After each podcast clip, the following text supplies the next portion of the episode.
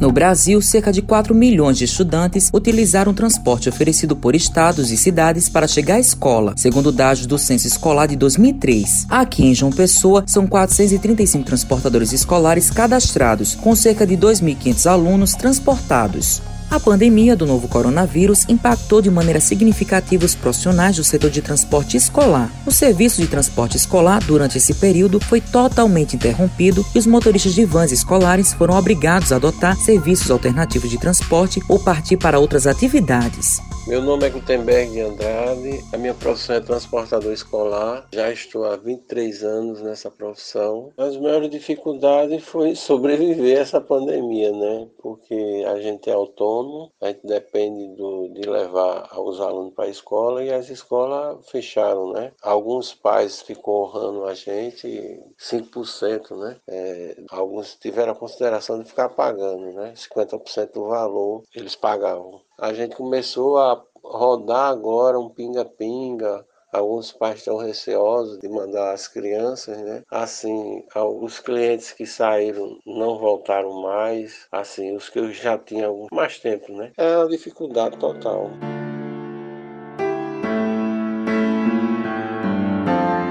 Gutenberg relata quais foram os desafios nesse momento. Os desafios ainda tá tendo, né? Desde que eu comecei a fazer transporte escolar, eu pagava o meu plano, né? Não tô pagando mais. E assim que começou a pandemia, né? Eu parei de pagar porque acumulou uns três meses, cancelou e ainda não resolvi. Inclusive estou no SPC por causa do plano de saúde. Isso dificulta, né? Assim, até para conseguir um empréstimo e tal. Eu saí de uma casa que era um valor alto, né? De aluguel, e estou bem menos, praticamente a metade Nesse tempo que eu faço transporte escolar, a casa que eu tinha, eu tinha uma casa própria, né? eu fiz uns boxes e eu fiz cinco boxes. Também foi o que me ajudou, mas é pouco, é em bairros, no subúrbio assim, o aluguel é baixo e deu para ajudar também.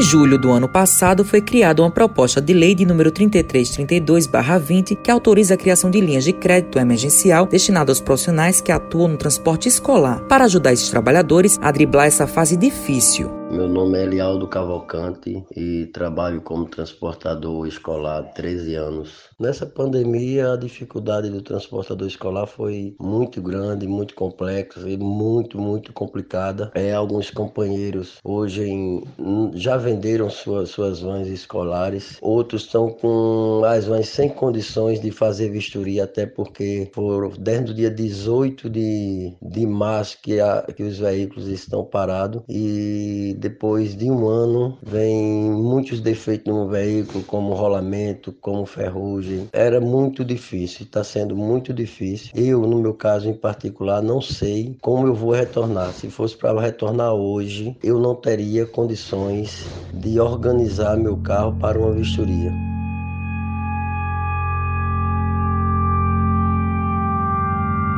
Elialdo Calvocante conta como foi a rotina dele nesse período de pandemia e o que ele teve mais receio. A rotina na pandemia para todos os transportadores escolares, acredito que, falo por mim, claro, foi muito, muito difícil, muito complicada e não tivemos ajuda de nenhum órgão público. Ficamos a Deus dará e só Deus para nos proteger e nos dar um caminho. Imagine você que, em média, um transportador escolar tem um rendimento de 3, 4, 5 salários mínimos e de uma hora para outra ficar zerado, ficar sem renda, ficar sem nada e com os compromissos que nós tínhamos em cima do que nós ganhávamos, né? Eu em particular devo ter algum débito a resolver, acumulei débito nessa pandemia, não sei como vou sair e a dificuldade de todos os transportadores escolar hoje. André Salles é motorista de van escolar e presidente do Sindicato dos Trabalhadores do Estado da Paraíba e relata quais foram as ações do sindicato em relação aos motoristas nesse período.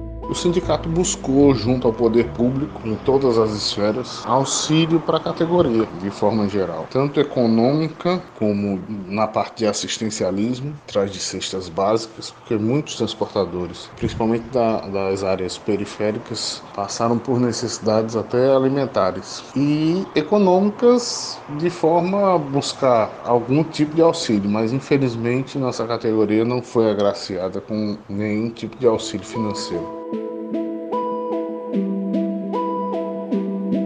Salles opina que faltou assistência por parte do governo federal em relação a esses trabalhadores. O governo federal falhou imensamente com o transporte escolar, tendo em vista que nossa categoria está em todos os estados da federação e 90% não teve direito ao auxílio emergencial por conta da nossa faixa de renda e fizeram vários projetos para inclusão da nossa categoria na parte de assistência infelizmente nenhum deles foi para frente. Na verdade, a gente ficou ao léu esses dois anos de pandemia. Apesar do impacto negativo em decorrência da pandemia do transporte escolar, o número de pessoas cadastradas para atuar no serviço não sofreu tantas alterações. Segundo Vitor Gomes, chefe da divisão de transportes da Superintendência Executiva de Mobilidade Urbana de João Pessoa, o que houve, na verdade, foi uma diminuição nas vistorias. Com relação a realmente desistência, pessoas que solicitaram baixa, se eu não quero mais o transporte, foi algo em torno de 5%. Algo em torno de 5% que simplesmente chegaram e solicitaram baixa, entregaram a permissão e aí vai ter que ser feita uma nova licitação, abrindo essas vagas que foram entregues para nós. Mas um dado curioso e interessante que a gente identificou é que apenas dos 435, em torno de 50% foram realizar a vistoria ou seja, 50% estão aptos para trabalhar nesse segundo semestre. Teve um acréscimo com relação a janeiro. Em janeiro, a gente que estava a, a, pandemia ainda pior do que está hoje, né? A gente teve algo em torno de 40, 45% dos veículos que foram realizar a vistoria para se manter em dia junto à CEMOB, né? Com o alvará em dia.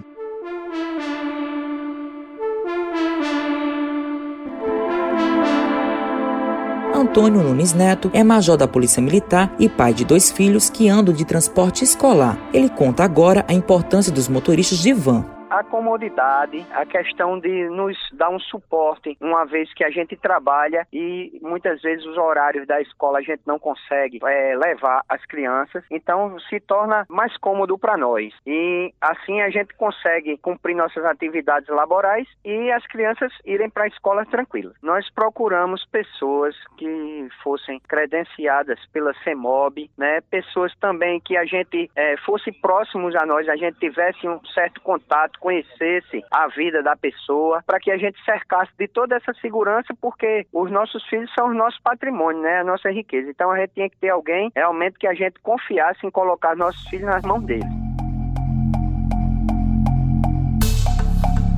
Nesse momento de pandemia, os profissionais de transporte tiveram que se reinventar e tentar driblar essa crise que afetou drasticamente suas vidas, tanto do lado econômico, mas também no quesito da saúde mental. Além de submeterem aos estresses de uma rotina exaustiva, eles também tiveram que respirar fundo e encontrar novas formas de sustentar as famílias. A palavra de cada um deles durante essas quatro reportagens foi sobreviver, e o ato de sobreviver está ligado à coragem e à persistência desses profissionais em dias melhores com os trabalhos técnicos de Thalita França, produção de Lucas Duarte, gerente de jornalismo Marcos Tomás, Matheus Silomar para a Rádio Tabajaro, emissora da EPC, Empresa Paraibana de Comunicação.